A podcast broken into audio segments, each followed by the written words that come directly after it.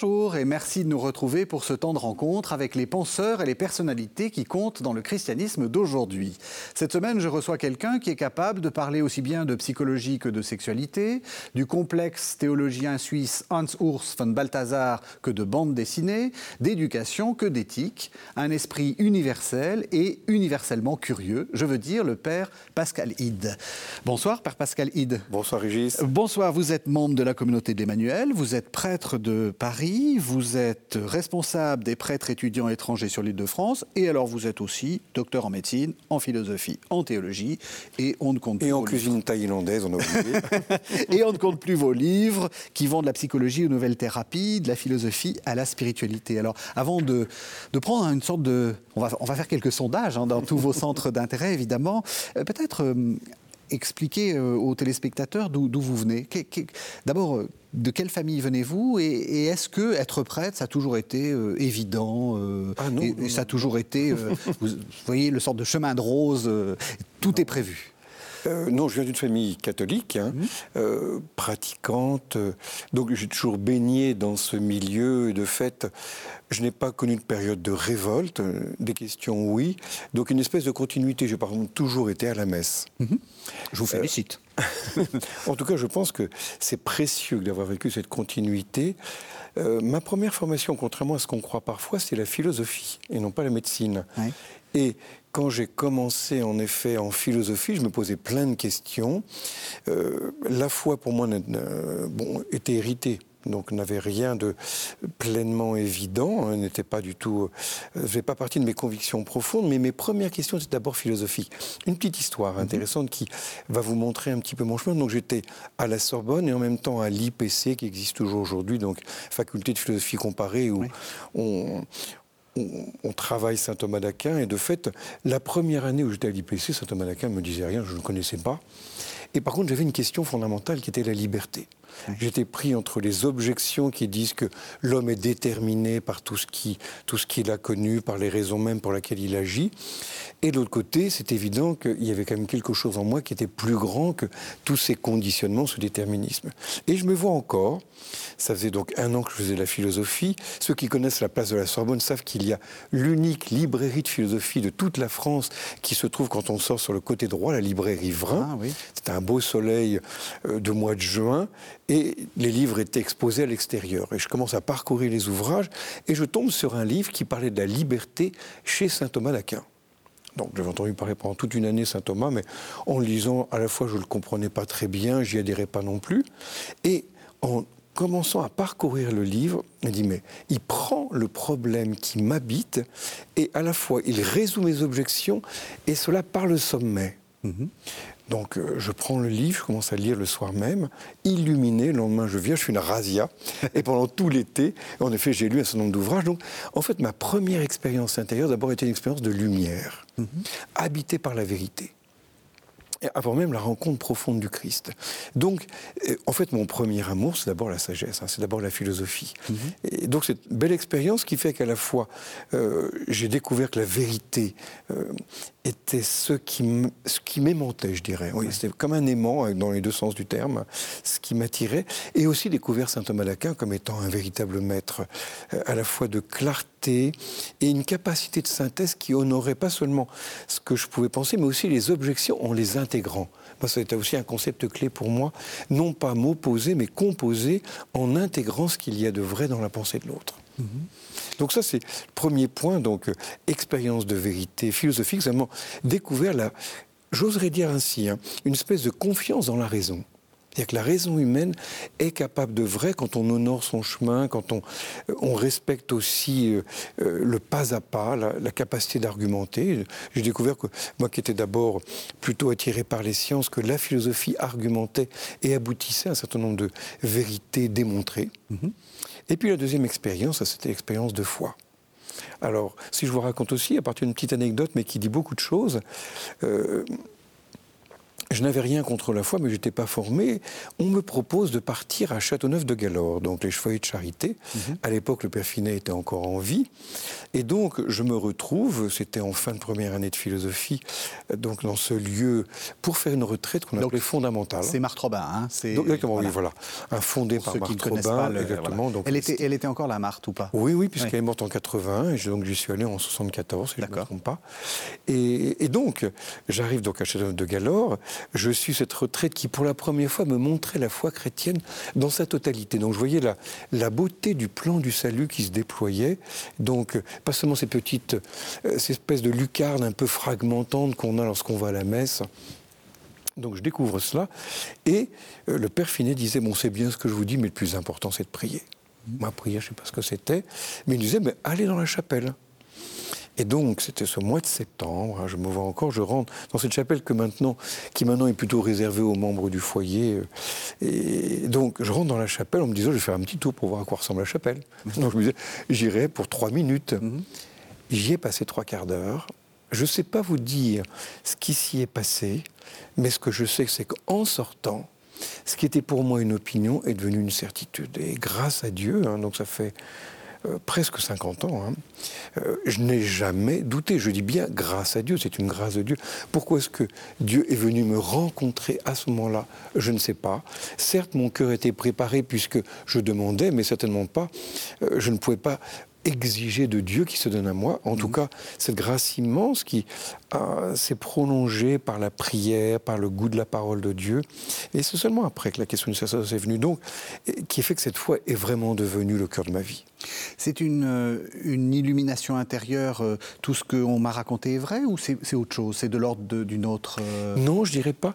J'ai pas sinon, je, pense que c'était la Claudel, oui. je pense que je m'en souviendrai. D'abord, j'étais pas je pense que c'est plutôt une foi héritée qui est devenue une foi appropriée, euh, et désormais ce qui était pour moi une opinion est vraiment devenu une certitude mmh. qui éclairait ma vie. parce que ce n'était pas seulement bien sûr une certitude comme une lumière, mais aussi une espèce de, euh, oui, vraiment de vie. C'est-à-dire que le, Christ était celui que je priais, que je rencontrais. Euh, oui, et, quotidiennement. De fait, la prière a commencé à devenir euh, une bonne habitude euh, quotidienne. Puis la messe aussi, d'ailleurs, de ce fait-là, commencé à euh, aller à la messe tous les jours. D'accord. Vous n'êtes pas prêt d'être, d'être prêtre à ce moment-là? Non, non, non, non. Non, de fait, parce que oui, j'ai, j'ai fini la philo après trois ans. Moi, j'ai fini plutôt, j'ai fait la licence de philosophie à la Sorbonne. Et c'est vrai que, comme vous avez dit au début, je ne suis pas du tout un esprit universel, mais en tout cas curieux de tout, ça c'est mmh. sûr. Mmh. Et, euh, et c'est clair que là, je n'avais pas fait le tour de la philosophie, mais j'avais envie de faire autre chose. En fait, mes premiers amours, certes, c'est la philosophie, mais ça a toujours été aussi les sciences. Hein. Je me souviens du premier livre qui m'a marqué, que j'ai trouvé dans la bibliothèque de mon grand-père.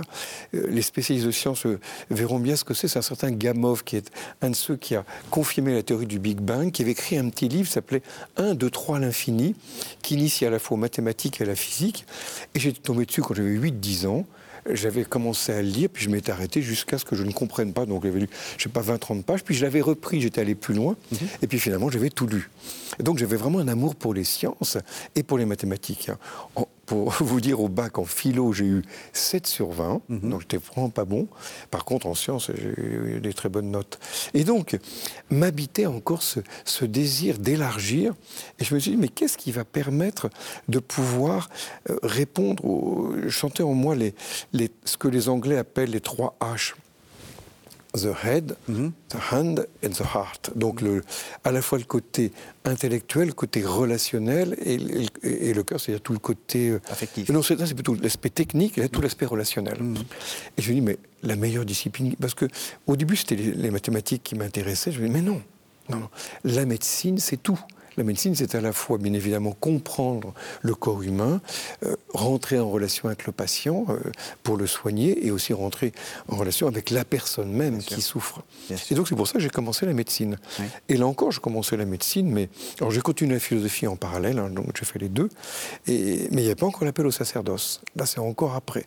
Vous voulez que je vous raconte Ah, bah bien sûr que je veux que vous me racontiez. Et, les téléspectateurs aussi. Alors, une, une, troisième anecdote, alors, pour vous dire. Donc, euh, donc je commence la médecine en désirant vraiment être médecin, tout en... C'est intéressant aussi du point de vue de l'expérience. Euh, comme j'avais été très marqué par la philosophie, en fait j'ai commencé la médecine comme un philosophe. C'est-à-dire que j'ordonnais mes cours à partir, comme j'avais travaillé à Aristote, des quatre causes d'Aristote.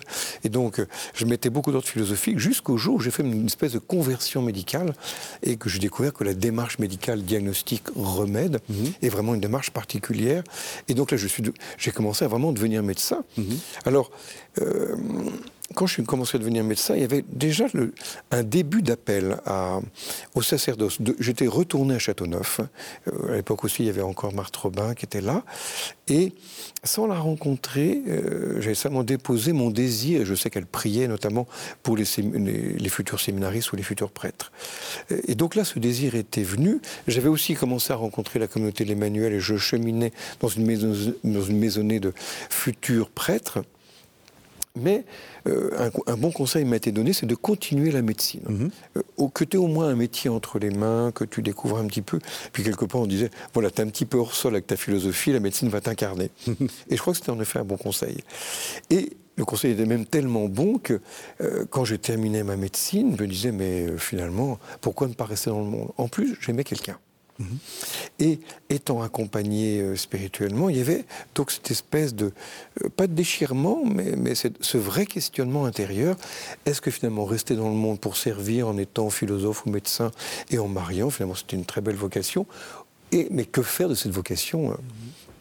Et je suis parti, ce qu'on conseille habituellement en ces cas-là, faire une retraite. Une retraite de Saint Ignace de Loyola qui est vraiment idéale pour poser un discernement. Donc c'est en plus, j'ai fait à Paris Monial, qui bien sûr est très cher à la communauté de l'Emmanuel, mais aussi à beaucoup de personnes, beaucoup de spectateurs, j'imagine bien, hein. la Cité du Cœur de Jésus. Et je l'ai fait avec d'ailleurs quelqu'un que j'aime beaucoup, qui est mort depuis, le Père Glotin, grand spécialiste du Cœur de Jésus. Et je commence cette retraite et au fur et à mesure où j'avançais, je dis bon c'est clair, hein. je remonte à Paris et je demande la main de ma belle. Clairement, je lui disais oui c'est clair, c'est ça. Et en même temps, c'était pas. Et à la fois, il y avait cette, cette inclination, et de l'autre côté, quand même, un désir aussi de devenir prêtre, donc je ne sais pas trop. Et je me vois encore. C'était le 11 août, la fête de Sainte-Claire. Et à Paray-le-Monial, il y a un monastère de Clarisse. Je me dis, bon, comme il y a un monastère de dominicaine, donc, euh, d'ailleurs qu'on fêtait d'ailleurs aussi le 8, le 8 août, et là je vais au monastère de Clarisse, la configuration, la configuration a changé depuis. Et euh, cette question était là, qui m'habitait. Mais est-ce que c'est, est-ce qu'il faut que je sois prêtre ou est-ce qu'il faut que je sois marié? Euh, Une heure, deux heures. Et la, question, la réponse ne venait pas. Et habité euh, par cela, il fallait que je redescende pour rejoindre la retraite, et je me vois encore, je vais me mettre à genoux sur les marches de l'hôtel qui n'existe plus maintenant, là, mettre à genoux, ça, mais qu'est-ce qu'il faut que je fasse, Seigneur? Et je ne sais pas si euh, c'est pas une voix intérieure, mais une espèce d'évidence intérieure, où tout à coup dit mais euh, ce qui me ferait plaisir, c'est que tu deviennes prêtre. Waouh donc, c'est-à-dire que c'était pas qu'est-ce qu'il faut, ça. mais qu'est-ce ce qui me ferait plaisir? Alors là, quand je ressens intérieurement cette question, mais bien sûr, Seigneur, mais bien sûr que je te dis oui. je suis redescendu le, parce que les Clarisses un petit peu en hauteur jusqu'à l'endroit où, il y avait la retraite, mais en, quasiment en dansant, quoi, une espèce de jubilation intérieure. Ça m'a beau, je vous raconte, il y a encore l'émotion qui remonte, mais cet extraordinaire respect de Dieu qui partait non pas de ce qu'il fallait, c'est d'une partie au fond plus superficielle de mon cœur, mais qui, fait, qui suscitait du plus intime de moi la réponse de ce oui que bien sûr j'ai donné avec une immense joie qui fait que j'ai été ordonné prêtre après ça le 30 juin 1990. Donc, euh, donc j'ai fini les études de médecine et donc après ça je suis devenu donc j'ai fait mon séminaire. Donc voilà d'où vient la vocation donc qui, qui est venue finalement assez tardivement. Et du coup, euh, vous aviez plusieurs cordes, cordes à, votre, à votre arc. Vous, vous vous définiriez plutôt comme médecin ou plutôt comme, comme théologien? Puisqu'après, vous avez fait aussi de la, psychologie. Euh, là, quelques minutes avant le début de, l'émission, vous me dites euh, la chose importante, c'est l'amour et le don. Ah oui, oui. Alors, et, et, à partir de Balthazar, donc un théologien hyper complexe, très très très difficile. Vous là, vous, on voit que vous parlez avec, euh, c'est très facile. Enfin, on vous, on vous comprend très bien. Euh, pourquoi Balthazar sur l'amour et le don? Alors, vous dites me définir. Je pense pas que je me définirais, et que le bon Dieu qui peut nous définir. Je pense. Oh, j'aime bien le. Vous savez, j'aime bien l'imaginaire aussi. On parlera peut-être un petit peu tout à l'heure. Absolument. Quand on demande à Lent Silverbarb, tous les spécialistes de Tolkien, c'est un des anneaux qui, de, qui je veux parler, on demande mais quel est votre nom? Il dit mais si je à Rome, à Rome, si je devais dire mon nom, je mettrais une demi-heure. Et, et c'est vrai parce que ça nous dit. Non, je pense que euh, mes premiers sons d'intérêt, et je pense que c'était à la suite d'Aristote et de saint Thomas, c'était d'abord la logique, la méthode. Parce que de fait, ils m'ont vraiment outillé. Euh, ils ont fait de ce qui était un, pauvre muscle grêle quelque chose qui a vraiment commencé à fonctionner donc ça, c'était le premier appel. Deuxième travail, et je pense que c'est aussi lié à mon histoire, c'est tout le travail sur la blessure, donc tout mon intérêt pour la psychologie. Alors, j'ai pas de diplôme en psychologie, mais euh, depuis, ouais, presque, oh là aussi, hein, oh, plus de 45 ans, j'ai énormément lu dans ce domaine-là. Je pense pour mieux me comprendre, mm-hmm. et après ça, bien évidemment, comme prêtre, pour accompagner. Et puis, je dirais troisième temps, mais les temps étant plutôt cumulatifs, c'est pas l'un qui chasse l'autre. Hein. Euh, c'est vrai que j'ai commencé à m'intéresser aux dons. Je pense que là, euh, mon deuxième maître après saint Thomas et Aristote, c'est Jean-Paul II. J'ai mhm. lu avec passion quantité d'œuvres. Et Jean-Paul II, qui a une formation aussi thomasienne, hein, il a travaillé avec saint Thomas, il est aussi très habité par une parole du Concile qui pour moi est absolument centrale. L'homme, seule créature sur terre que Dieu a voulu pour elle-même, ne se trouve que dans le don sincère de lui-même parole extraordinaire mhm. qui, contient tout, mhm. avec ce très beau mot de sincère. On traduit souvent par désintéressé, c'est dommage. Sincère, ça vient du mot latin sinecera. Vous savez, autrefois, les marchands de miel, quand ils voulaient tromper le chaland, ils rajoutaient de la cire au miel. Et quand ils étaient honnêtes, leur miel était sans cire, mhm. sine sera, autrement dit sincère. Donc un, don sincère, c'est un don qui est donné à l'autre sans être mélangé de soi. Donc j'étais habité par, par Jean-Paul II, du coup j'ai commencé à travailler cette question du don et de l'amour. D'abord du don, en fait. Mhm. Longtemps. Et puis m'est venue l'idée de me dire tiens, quand je suis parti à Rome, j'ai un peu de temps, j'aimerais faire une thèse avec quelqu'un qui est totalement différent de ce que je connais. Euh, je me rends compte que ce qui est le plus fécond, c'est toujours de déplacer. Or, Balthazar a une forme de pensée qui est totalement différente de celle de saint Thomas. Donc, j'ai couru le risque de rentrer, comme vous dites, dans ce théologien extraordinairement difficile et puis surtout très vaste. Hein. 104 mhm. livres, plus de 500 articles. je n'ai pas tout lu, hein. euh, mais une bonne partie. En tout cas, j'ai lu la, grande trilogie en 8000 pages, là, et c'est là que je me suis dit, mais derrière le don, il y a l'amour. Mhm. Le don, c'est l'acte de l'amour. C'est là que j'ai commencé à me passionner. Et c'est vrai que depuis ce temps-là, je suis en train de longuement élaborer, ça fait dix ans, une métaphysique de l'amour dont j'espère en effet qu'elle verra le jour. Mhm. Et ça, on en parlera parce que c'est un sujet immense. Mais non, justement, parlons-en. Ah, Oui. Oui, oui, Alors, si on en parle. Oui, c'est euh, très important. Ah oui, oui, c'est absolument capital. je trouve, paradoxalement, paradoxalement, nous savons tous que bien évidemment Dieu est amour, c'est le centre même de la révélation chrétienne. Comme le centre de l'Ancien Testament, c'est euh, je suis celui qui est la grande révélation à Moïse. Eh bien, ce Dieu est amour, euh, dont les chrétiens essayent de vivre et dont, bien sûr, euh, depuis 20 siècles, on essaye vraiment de, de, le mettre au centre. En fait, il n'est pas au centre ni de la théologie, ni de la philosophie pendant quasiment 20 siècles. Et ça, c'est très étonnant de voir qu'il est vécu, hein, cet amour est vécu, mais il n'est pas pensé comme tel. Et donc, c'est à partir du XXe siècle là, on voit, si je vous demandais de nommer une grande œuvre sur l'amour, bon, on pense au banquet de Platon. Oui, oui. Hein. bon, il y a un philosophe allemand qui n'est pas traduit, merveilleux, qui a écrit un livre qui s'appelle L'essence de l'amour d'un philosophe marié. Mhm on n'a quasiment rien en théologie. Et donc c'est pour ça que j'ai commencé à me passionner pour ce domaine-là, et notamment pour le penser en philosophie. Il n'y a pas un grand livre sur la philosophie de l'amour, on n'en a quasiment pas, et c'est seulement depuis quelques dizaines d'années. Oui, et, on voit bien que lorsque euh, Benoît XVI veut faire quelque chose là-dessus, il, revient sur des vieilles. Euh, enfin, pardon, c'est Benoît XVI, mais quand même, il revient sur Eros, Agapé, des trucs un peu. Voilà, enfin, qui, ont, comme vous dites, qui viennent de Platon. Il n'y a pas de. Il n'a pas de, de phrase. Euh, ah oui, de fait. Et c'est intéressant. c'est intéressant de voir qu'en effet, Benoît XVI, dans son admirable encyclique programmatique, la première, comme toujours, ce théologien génial, il a mis le doigt aussitôt sur le cœur. Et Eros agapé, en fait, il fait allusion en fait, à un théologien protestant. C'est ça. Hein, qui s'appelle Nigren, hein, qui a écrit entre 39 et 41 un livre très important qui montre que tout se joue entre Eros et agapé. Donc ça, c'est tout à fait intéressant. Mais intéressant que Jean-Paul II lui-même. Alors, le cœur, c'est quoi? Et c'est ça, moi, qui m'a habité, c'est que vous avez d'un côté une conception, spontanément, quand on parle d'amour, on pense à ce qui nous attire. Roméo aime Juliette parce que Roméo est attiré par Juliette. Autrement dit, le bien est déjà là et je suis passivement attiré par. Mhm.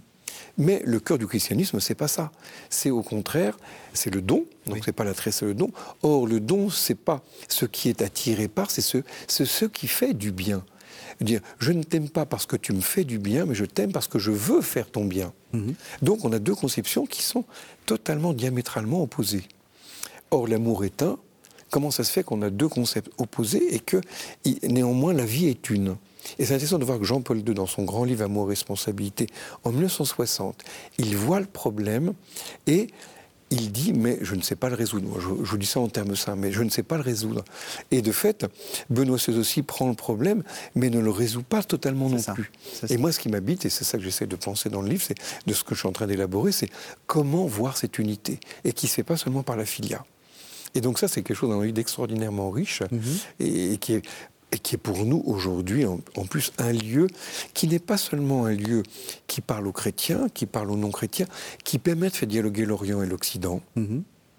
Et ça, c'est aussi pour moi quelque chose de tout à fait intéressant, qui permet non pas ce, qui, ce que l'on vit depuis quatre siècles en philosophie, de penser l'homme alors parfois en relation avec Dieu, plus souvent malheureusement sans Dieu comme autonomie, mais surtout un homme qui est détaché de la nature.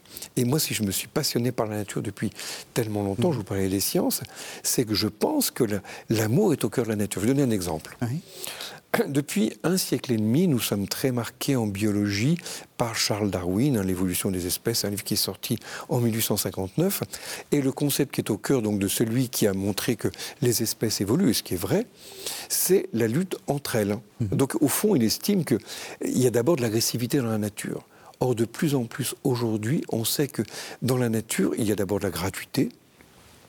Allez m'expliquer la queue d'un pan. Mhm. Certes, il y a quelques points qui peuvent attirer la panne, très bien, bon, mhm. euh, la, femelle du pan, bon, mais il y a une espèce d'extravagance, de richesse, de débordement ça sert à rien. gratuit. Ça sert à rien. Ça sert à rien, mais au sens où le beau, où l'amour est gratuit. C'est ça. Donc il y a de la, gratuité de la gratuité dont finalement euh, la biologie actuelle ne sait pas rendre compte. Puis deuxième fait fascinant, c'est qu'on se rend compte aujourd'hui, il n'y a pas d'abord ni même seulement des phénomènes de lutte, mais des phénomènes d'entraide. Mhm. Et on voit que les animaux comme les végétaux viennent ensemble vivre ce qu'on appelle des symbioses pour au contraire céder, et même parfois la gratuité.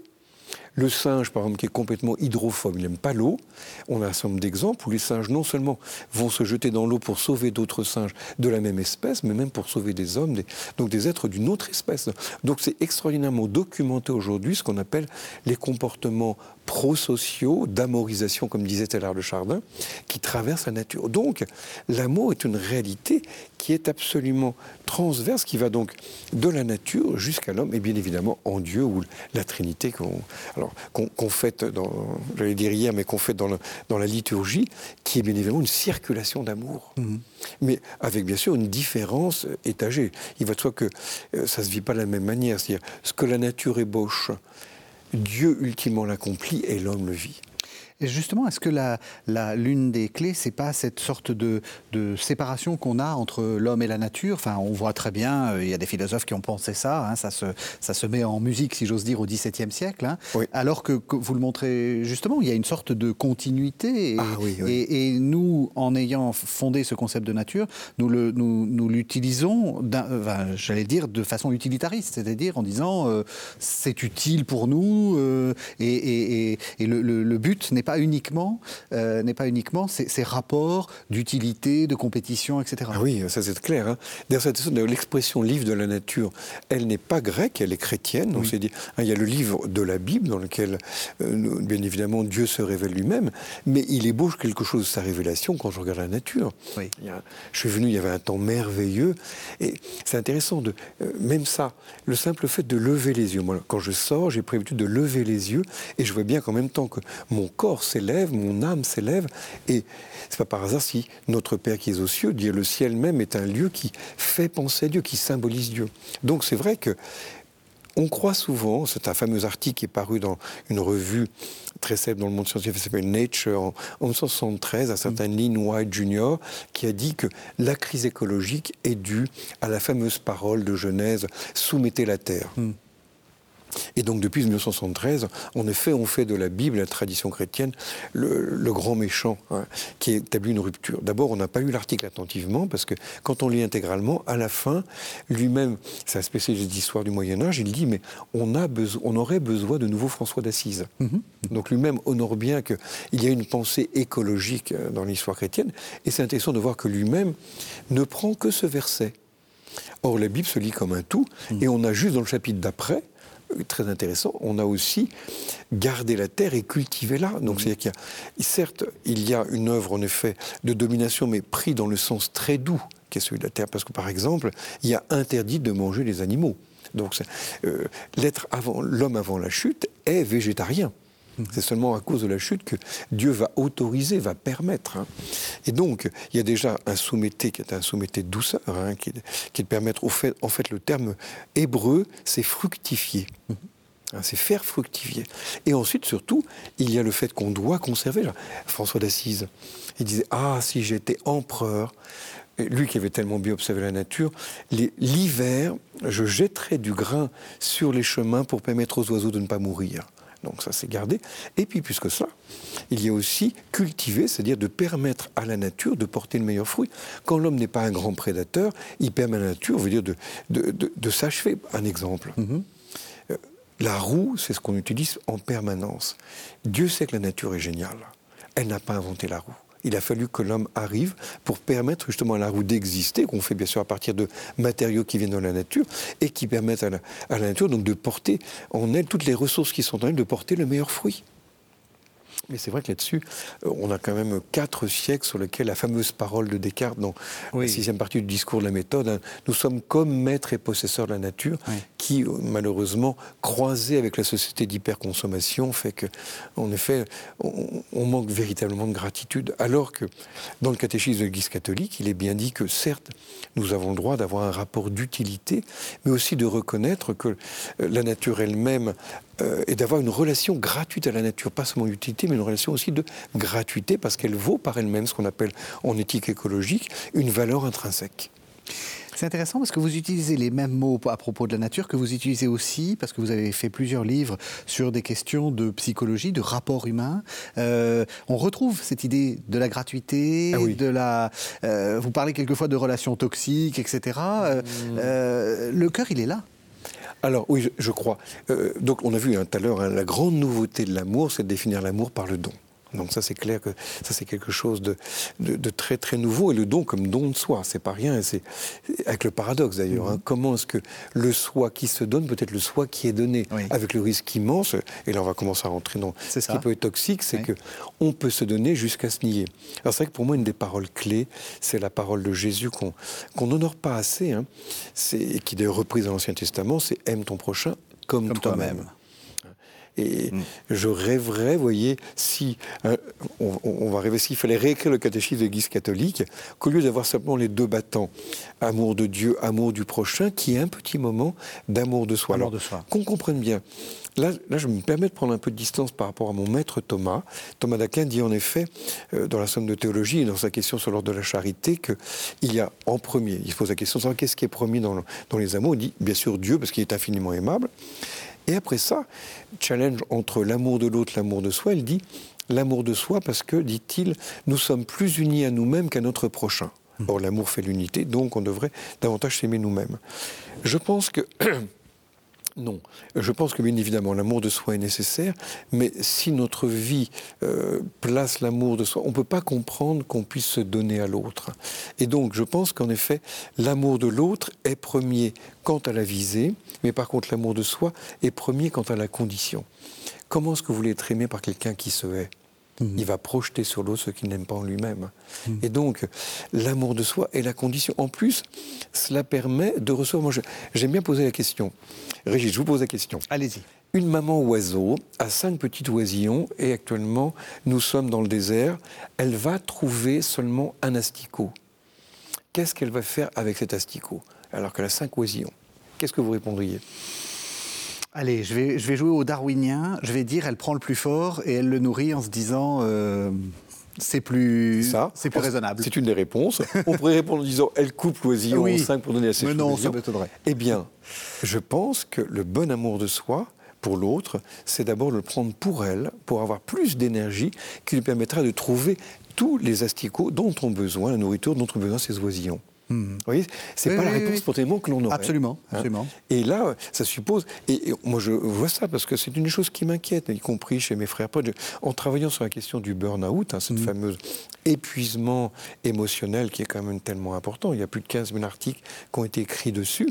J'ai bien vu combien cela touche, même si on a peu d'études actuellement dans le, en milieu français, mais ça touche les agents pastoraux, les, les prêtres, les religieux. On sait que ça existe aussi, on parle du burn-out des mères de famille. Et or, souvent, et ça, c'est un des points clés pour moi, c'est de comprendre que, et c'est la parole même que je citais à l'heure du Concile Vatican II, et que j'ai reprise à Saint Bernard de Clairvaux. Il donne une très belle image. Il dit il y a deux manières de voir le don. Soit comme un canal, soit comme une vasque. Mhm. Comme un canal, je reçois, je donne. Mais si je fais ça, et Saint, Bernard parle, et intéressant, dans une lettre à un de ses frères, un de ses frères des bénédictins qui est venu pape et dit Fais bien attention, toi comme pape, que ce que Dieu te donne pour toi, de ne pas le donner aux autres. Qu'est-ce qu'il veut dire par là? Ben, On prend un exemple concret. Si vous commencez à amputer votre temps de sommeil, vous allez petit à petit, sans vous en rendre compte, vous épuiser. Aujourd'hui, vous savez que le jeune, hein, euh, depuis une vingtaine d'années, a prend, et c'est notamment lié aux réseaux sociaux, une heure de sommeil en moins. Exactement. Et les effets sont considérables. Hein. Atrophie cérébrale des zones qui concernent l'attention et la mémoire. Mmh. Donc quand on commence à amputer son temps de sommeil, les deux choses à ne pas changer par rapport au sommeil, c'est la durée et aussi, aussi le rythme, se coucher à une heure régulière.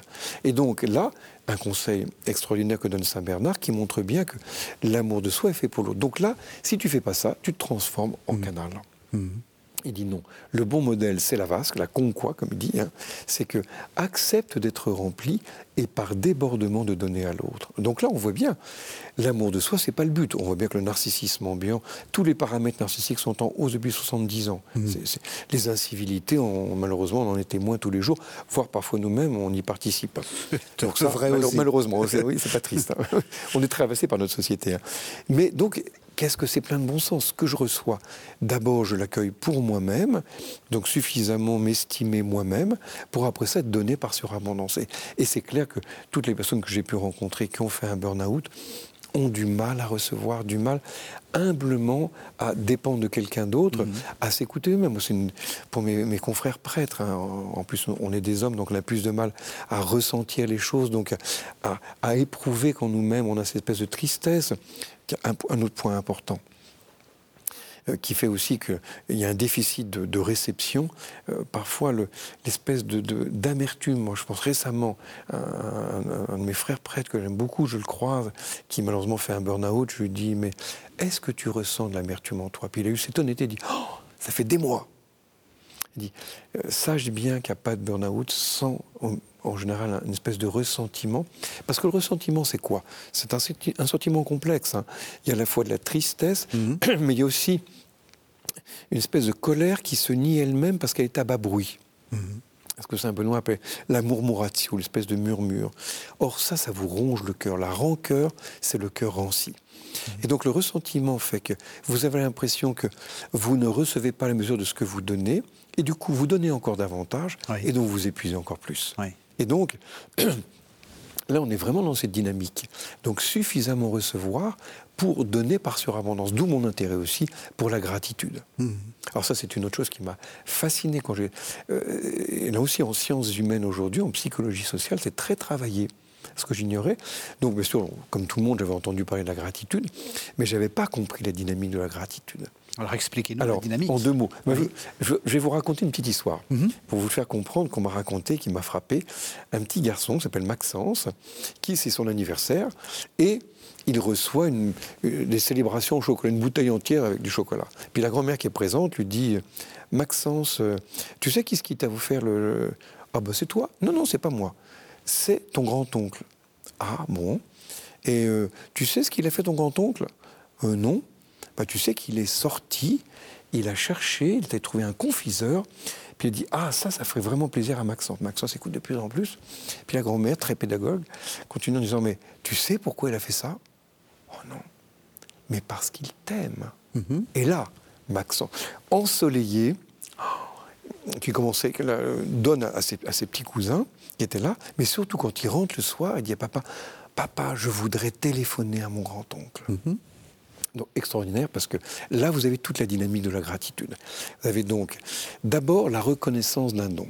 Oui. Et d'un don gratuit. Hein, si, si, si, c'est dû, c'est hmm. euh, évident que plus c'est dû et, plus le cœur se resserre. Donc, prendre conscience, ben non, hein, dans un couple c'est tellement important, ben non, c'est pas dû de préparer le repas tous les jours, non. Donc, déjà reconnaître la gratuité. Deuxièmement, ça c'est très important, et c'est ce qu'on oublie souvent, c'est ressentir. C'est-à-dire, nous chrétiens en plus c'est facile, hein, derrière le don, voir un donateur et derrière la main du donateur, voir un cœur qui aime. Mhm. Oh, qu'est-ce que c'est touchant. Moi, oui, quand je vois le ciel, je dis mais merci mon Dieu. Mhm. À Paris, où j'habite, il y a 220 jours par an où on a le ciel gris. Donc on remercie ah. quand il y a du beau temps. Et ayant vécu à Rome 13 ans, où là, au contraire, on a 300 jours par an de soleil, il faut dire qu'à Paris, là, on remercie vraiment le donateur, hein, qui brille. Donc, ressentir donc, cette espèce d'amour qui, qui brûle. Et à ce moment-là, qu'est-ce qui se passe? Encore la dynamique du don. Hein. Je reçois gratuitement, je me laisse toucher par ce don gratuit. Eh bien, ça, c'est ce que les études de psychologie montrent, c'est que spontanément naît en vous un mouvement de retour. Alors d'abord, c'est la parole de Jésus qui, pour moi, c'est la parole. Pour moi, c'est la parole la plus fondamentale de toute l'Écriture. Je parle bien pour moi. Hein. Mm-hmm. C'est au moment où il va envoyer ses disciples dans la mission, il leur dit vous avez reçu gratuitement, donner gratuitement. C'est la seule fois où on a deux fois le mot gratuitement. Mhm. C'est toute la dynamique. En plus, vous avez reçu au passé. il aurait pu dire, mais donc vous, allez, vous avez donné gratuitement. Non, non, c'est au présent. Ça veut donc dire, si c'est passé, c'est que ma mémoire elle-même va conserver ce trésor comme étant la source même à partir de laquelle je vais agir. Et ce que montrent les études de psychologie, un, exemple, euh, ben, un exemple tout bête dans la vie quotidienne, mais on l'a travaillé. On considère qu'en moyenne, ça dépend un peu des villes et des cultures, mais lorsque vous sortez d'un magasin ou du métro euh, et que vous tenez, euh, euh, que vous sortez, non, pardon, spontanément, vous tenez la porte de celui qui suit, mhm. dans 40% des cas. Si celui qui est devant vous vous a tenu la porte, vous tenez la porte dans 80% des cas, donc deux fois plus souvent. C'est-à-dire que sans vous en rendre compte, vous vivez cette dynamique. C'est-à-dire que vous avez reçu gratuitement, ça réveille en vous. Hein. Ben, je vois encore, euh, tiens, j'étais au restaurant il y a quelques jours, et une personne qui était avec moi, avec beaucoup de délicatesse, voit que le serveur aide une vieille dame qui avait beaucoup de mal à se lever. Et, du coup, euh, elle, arrête le serveur, dit Ah, mais vous savez, qu'est-ce que j'étais touché de ce que vous avez fait mmh. Et ce serveur qui, depuis le début, était plutôt tendu par le travail qu'il avait fait, un peu stressé, son visage s'éveille, et à ce moment, il rentre en relation avec nous, commence à parler. Donc la reconnaissance de ce qu'il avait fait éveillait en lui le dynamisme même du nom. Et vous comprenez que lorsqu'on vit au ras même de la gratitude, les questions de burn-out n'existent plus. Hein. Mhm. Gratitude, gratuité veut dire ça fait vraiment couple. Et ça, c'est le secret du christianisme. Parce que ce que je vous décris là au plan humain, qu'on voit s'ébaucher dans la nature, mais c'est le mouvement même des personnes trinitaires. Mhm le Père qui donne tout, le Père donne tout au Fils, hein. il donne son existence, sa nature, ses propriétés, la capacité de spirer l'Esprit Saint. Hein. Et le Fils, qu'est-ce qu'il fait? Il reçoit. Hein. On voit souvent le Fils comme celui qui reçoit, mais comme dit le, prologue de Saint Jean, il est tout tourné vers le Père. Donc le Fils, ça c'est du Balthazar, c'est une Eucharistie éternelle. Il fait retourner. Alors on dit, mais où est l'Esprit Saint? Alors ça, j'ai mis du temps euh, parce que j'étais très marqué par la Trinité de Roublev pendant des années. Mhm. C'est cette fameuse icône hein, qu'on trouve icône, un peu partout. Voilà, on voit trois personnes. sur Internet. Mhm. En effet, il a mis 20 ans, on sait bien, et qui est profondément inspiré. Hein. C'est totalement inépuisable. Hein. Mhm.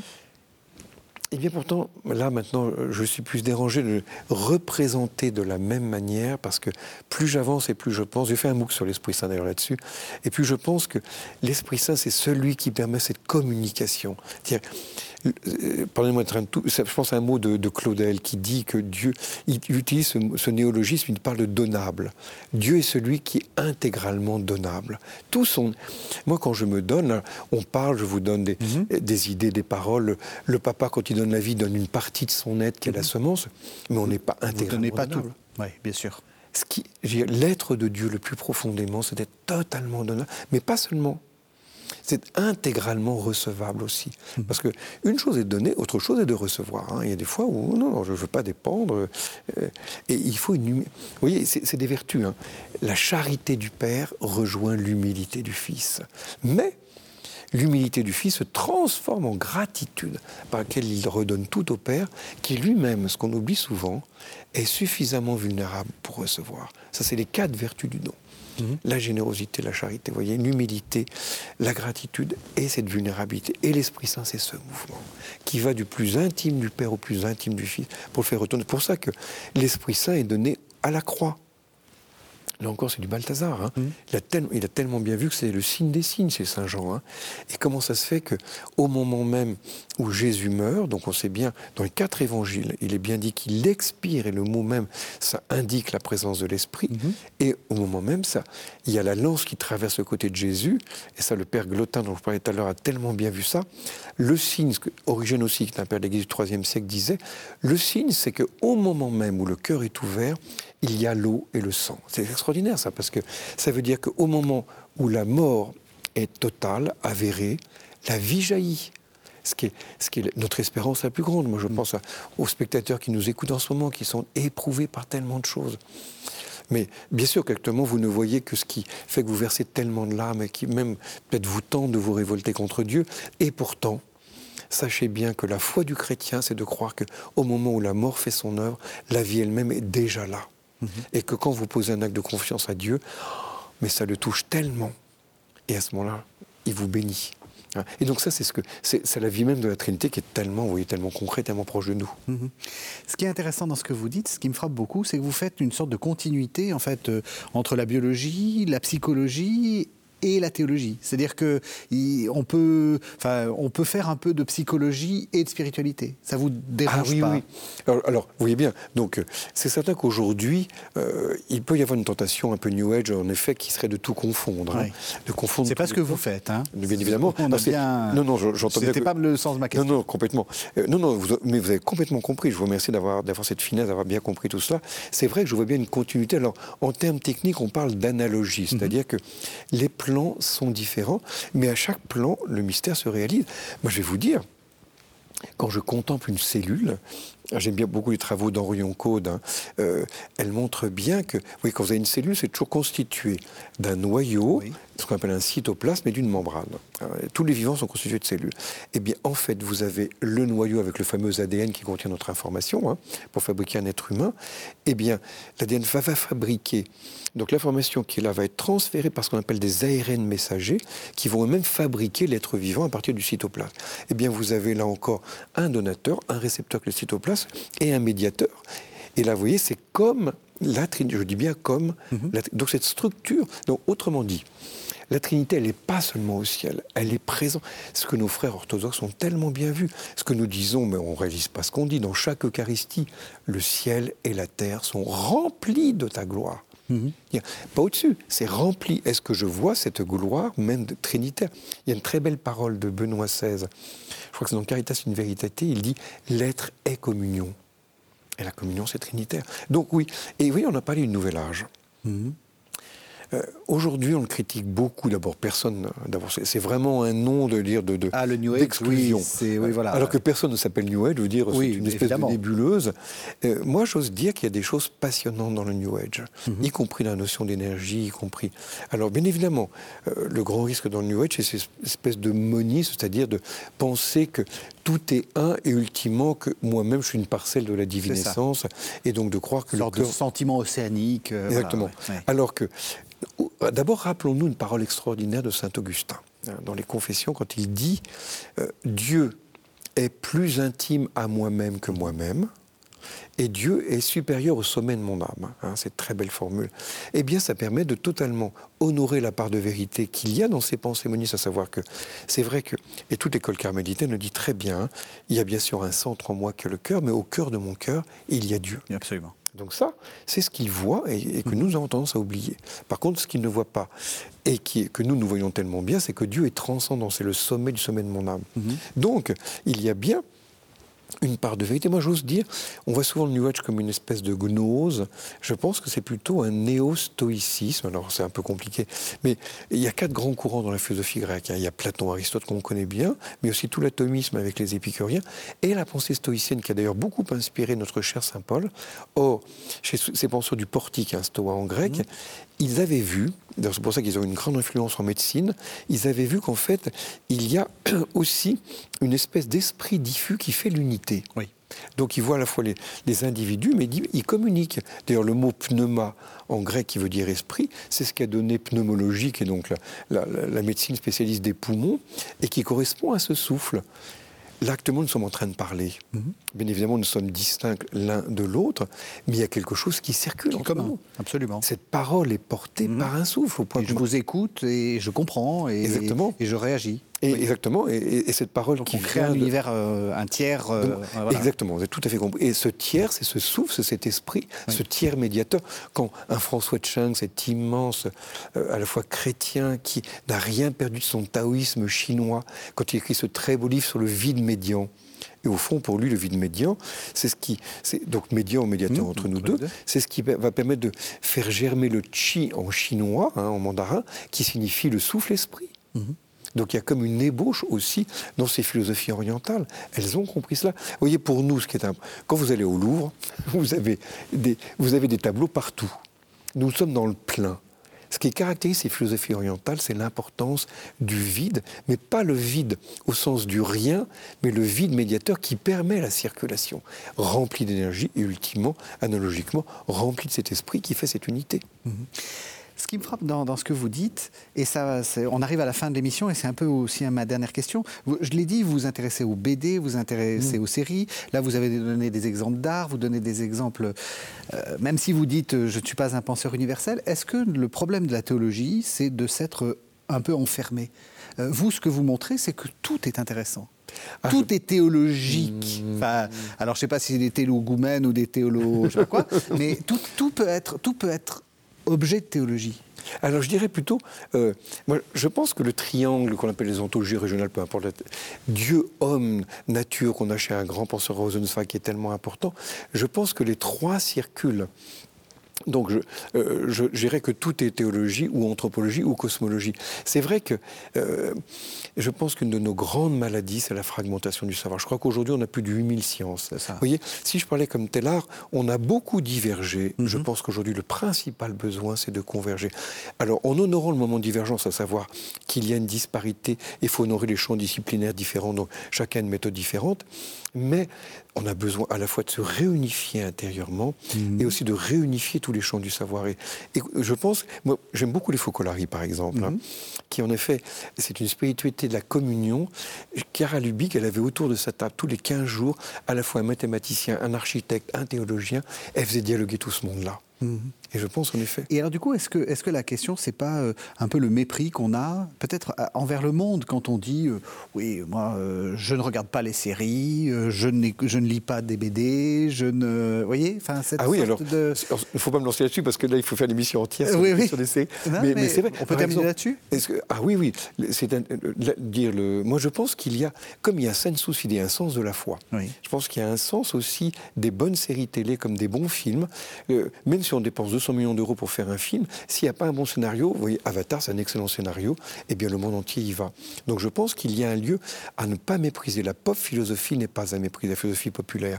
Et donc je pense se mettre à l'écoute, ce qu'on fait aujourd'hui, de ce lieu. Alors après ça, de le reprendre avec une technicité, avec une rigueur, bien évidemment, mais se mettre à l'écoute de tous ces lieux. C'est clair que l'imaginaire, par exemple, pour moi, mhm. ce n'est pas du hors réel.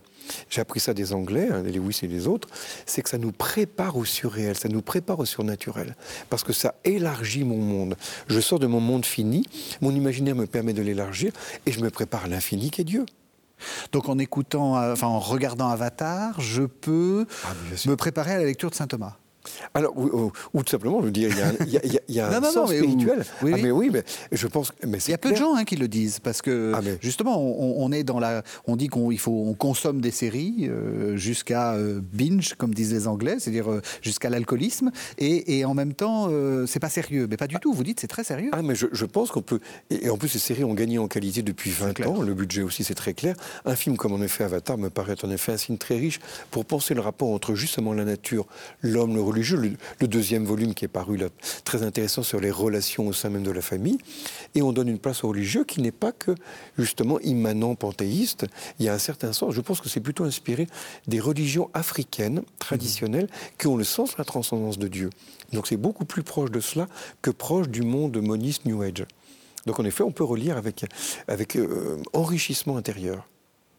Merci beaucoup Pascal Hide. Alors euh, si vous si on veut mieux vous découvrir, vous avez un site que alors faites un tout petit peu de pub pour votre site parce que euh, il y a beaucoup de livres et j'ai hésité à, à en apporter etc. Euh, le plus simple c'est de renvoyer à votre site donc c'est pascalide.com. .fr, je crois. .fr. Mhm. Vous, vous, qu'est-ce que vous, qu'est-ce que vous mettez dedans? Ah, oh, bah tout. c'est vrai. Je crois que j'ai pas eu d'avoir 1000, il y a 2000, euh, 2000 textes. Donc, à la fois, bien sûr, plein de critiques de cinéma Voilà. quand j'y vais, mais il y a aussi des textes de philosophie, spiritualité, euh, théologie, de psychologie, sur la nature. euh, des non-textes, des cours entiers qui font 800 pages, aussi bien que des, des petits billets qui font une page. Donc, il y a vraiment de tout. Voilà, et c'est là où on retrouve toute votre bibliographie. Oui. Donc euh, sur le burn-out, sur dont on a parlé, les- la question de la blessure intérieure, sur tout ce que tout Aussi ce dont bien du vous avez Balthazar parlé. que du du Balthazar. Donc voilà, alors j'invite vraiment les téléspectateurs à venir euh, regarder votre site. Merci à vous surtout. Mm.